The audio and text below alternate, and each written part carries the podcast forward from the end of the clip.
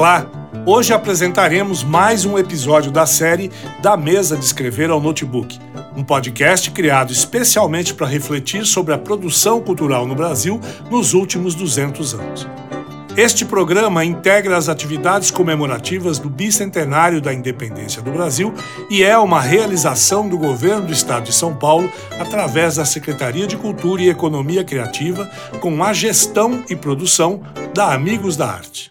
No episódio de hoje, conversaremos com a pianista Ellen Galo, doutora em música, com pesquisa na música eletroacústica e música mista e professora da Escola Municipal de Música, entre um monte de outras coisas. Ellen, quem conhece o seu trabalho possui uma dimensão da contribuição que você dá para a difusão do piano e da música através dos seus livros, artigos, palestras e cursos, especialmente a sua atividade na revista Concerto e na Sociedade de Cultura Artística.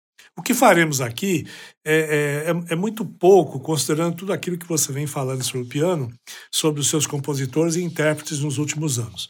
Mas, considerando todo esse conteúdo e o propósito desse podcast de é, é, informar e posicionar as pessoas acerca do que aconteceu com a nossa cultura nesse período dos 200 anos de independência, é, eu gostaria que você é, situasse um pouco para os nossos ouvintes é, como esse piano é, é chegou ao Brasil, já que ele surge na Europa como um instrumento a partir do século XVIII. Normalmente as pessoas acham que o piano já existia desde a época das cavernas, né? que, os, que o pessoal vê os Flintstones e acaba tendo ali aquela ideia de que o pianista fica batucando nas pedras, tal, aquele pianinho de pedra, mas não sabe que é só a partir do século XVIII que esse instrumento se consolida. Então eu gostaria que você contasse um pouquinho disso para gente. Oi, Kleber, obrigada pelo convite.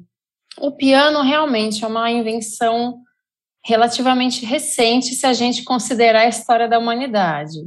Ele é uma invenção é, do Bartolomeu Cristofori, que é um italiano construtor de instrumentos que trabalhou para o Ferdinando de Medici, que foi o príncipe da Toscana. Então ele ingressa na corte do Ferdinando de Medici em 1690 e o Ferdinando de Medici, ele era um apoiador, um mecenas das artes, especialmente da música. E este mecenas vai apoiar o Cristofori na construção de um instrumento que vai substituir o cravo.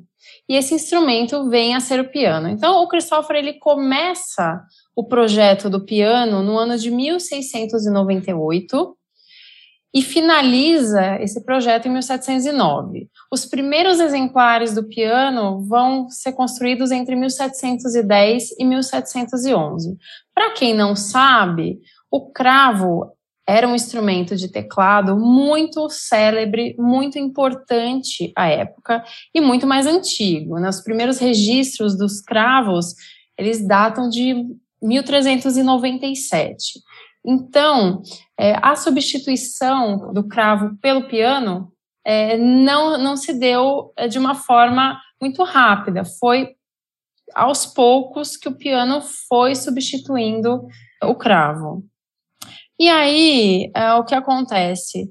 É, no final do século XVIII, é, um construtor de instrumentos, o Stein, austríaco, ele apresenta um projeto que é uma ampliação ou uma melhoria é, do, do, piano do Christopher, um piano com um som mais doce, que podia imitar um pouco mais a voz, e esse piano do final do século XVIII, que vai dar origem ao piano do século XIX, que, que vai cair é, no gosto da classe em ascensão, que era a burguesia. Pois é, é, a gente estava conversando um pouco sobre isso e falando é, do que, de fato, ao contrário do que muita gente imagina, a história do piano é muito recente. Né? E o piano chega no Brasil através é, da corte portuguesa. Quando a corte portuguesa vem para cá, vem trazendo alguns pianos, e isso é, nos leva a um caminho futuro aí de, em que o piano vira moda no Brasil. Eu queria que você comentasse um pouquinho mais sobre isso, é, de como esse piano se multiplica aí durante a corte, essa chegada à corte portuguesa, ainda nesse período colonial brasileiro. Kleber, acho que é importante é, voltar um pouquinho na história dos instrumentos, da chegada dos instrumentos aqui no Brasil, e, em especial os instrumentos de teclado.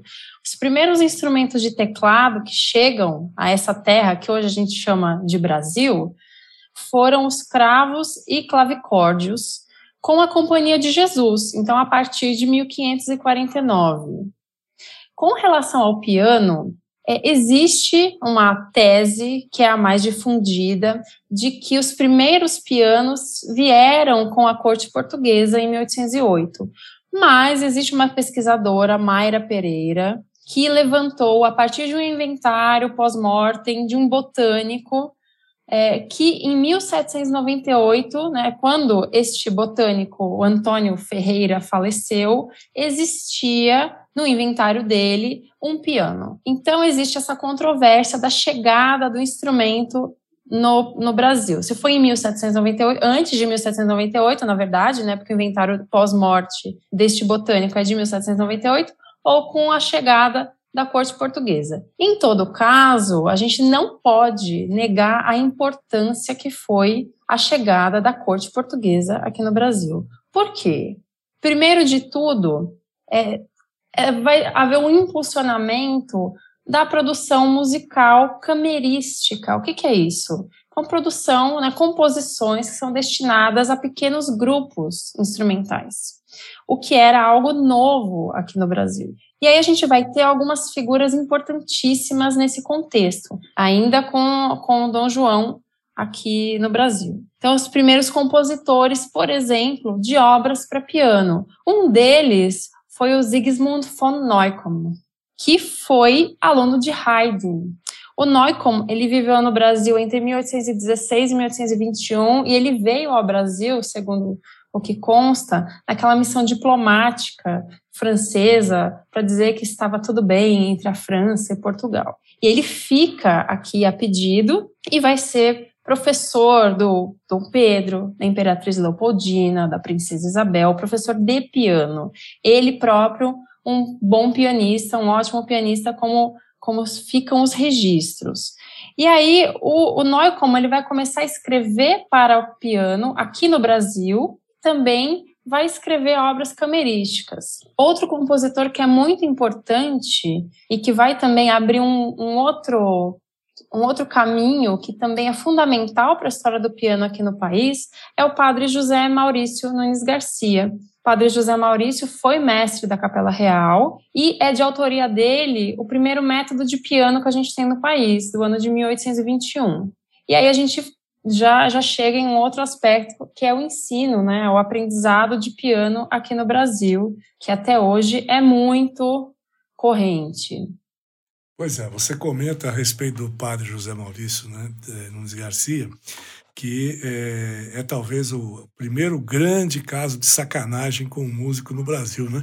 O padre José Maurício, ele era é, é, o mestre de capela, o, é, o, músico da corte, até que chega a figura do Marcos Portugal, né?